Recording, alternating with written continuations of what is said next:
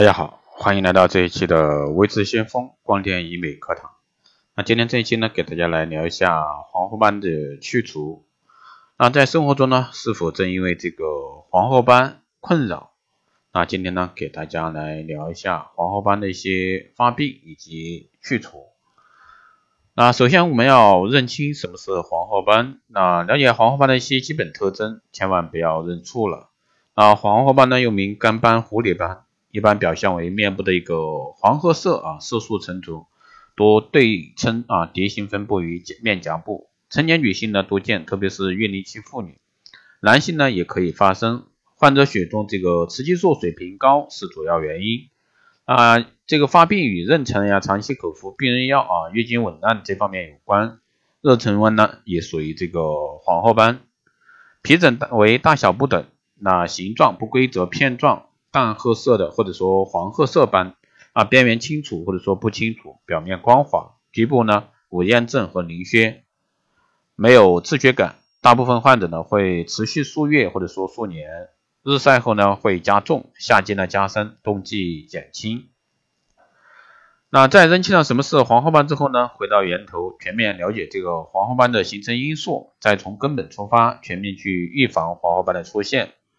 那首先我们来说生理性因素，这个与体内孕激素啊、雌激素和垂体黑素细胞刺激水平增加有关，所以说尤其常见于妊娠女性，一般于妊娠两到五个月发病，分娩后呢随月经恢复可以逐渐消失。还有呢就是药物因素，在口服避孕药的妇女中呢，常出现在口服一到二十个月之后发生，啊证明呢是由于这个雌激素和孕激素的一个联合作用所致。雌激素呢，能刺激这个黑素细胞分泌黑素体；孕激素呢，促进黑素体的转运和扩散。长期应用药物和这个苯乳英钠啊，一种抗癫痫的药，还有这个精神科的药啊，也容易诱发黄褐斑。还有呢，症状性的一个反应，那有女性生殖系统疾病，比如说月经失调、痛经、子宫附件炎，还有不孕症、全身慢性疾病，如这个慢性酒精中毒、慢性肝脏疾病。甲亢结核病、内脏肿瘤等患者呢，也会经常出现黄褐斑的症状，所以认为呢与这个卵巢垂体啊、甲状腺这方面内分泌有关。还有呢就是外在的因素啊，化妆品，那化妆品的质量不良或者说使用不当，会引起黑素的沉着而致病。化妆品中含有的香料啊、脱色剂、防腐剂对皮肤有直接刺激作用，或者说致敏作用，会使局部皮肤产生皮炎、色素沉着。如化妆品中的铜、锌、铅、汞含量超标，经皮肤吸收后呢，可增强酪氨酸酶活性，从而呢加速色素的合成。还有呢就是营养因素，食物中缺少维生素 A、C、E、烟酸或者说氨基酸也是黄褐斑常见的诱因。啊，其他一些因素呢就是遗传因素，日光照射、皮肤微生态失衡这方面呢也与黄褐斑的这个密切相关。那资料显示呢，百分之三十黄褐斑患者呢有家族史，日光紫外线照射呢可提高黑素细胞的活性，触发这个黄褐斑。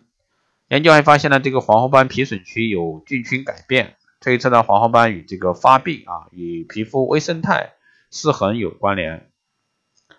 那怎么样去治疗呢？那治疗黄褐斑呢，那一定是综合治疗，内外兼修。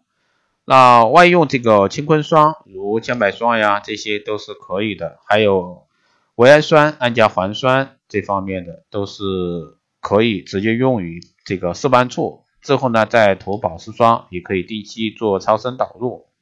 还有呢，就是果酸焕肤治疗，那每月一次，连续五次为一个疗程，可以配合这个美白针的导入啊。第二呢，是系统用药治疗，可。口服这个维生素 C、维生素 E、氨甲环酸口服啊，或者说经典注射啊，谷胱甘肽的口服。那还有呢，就是激光强脉冲光的治疗。那强脉冲光呢，因其波形为这个长城堵口一样的方形波，而不是尖塔形波，故没有能量尖峰，不能造成这个烫伤、色沉、皮肤敏感这些变薄等副作用。同时呢，能量不衰减，保证治疗效率。那经过临床统计呢，有效率在百分之七十七点五左右。还有呢，就是低能量的红宝石抠开关 NDY 激光，对真皮型的一个黄褐斑呢更为有效。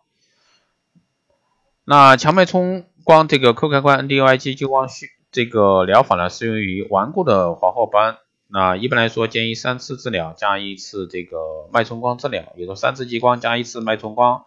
啊，间隔呢为两周，重复三个疗程左右，治疗效果呢会更好，而且呢不反弹。那在治疗过程中要避免日晒，外用这个防晒霜，选取正确啊优质的化妆品。啊，建议呢用一些医学护肤品。还有有慢性肝炎呀、肝硬化这方面患者，应该积极治疗原发病，停用口服避孕药啊，保持心情愉快，充足睡眠，饮食规律，少吃刺激性的一个食物，口服维生素 C、维生素 E，这方面呢能抑制黑色素的形成。好的，以上呢就是给大家浅聊的这个关于黄褐斑的治疗。如果说大家还想听更多更专业的一个课程呢，欢迎关注微知先锋光电医美课程。还有呢，就是私人定制啊，美容院经营管理私人定制，光电中心加盟，都可以加微信二八二四七八六七幺三，二八二四七八六七幺三，备注电台听众，可以快速通过。好的，今天这一期就就这样，我们下期再见。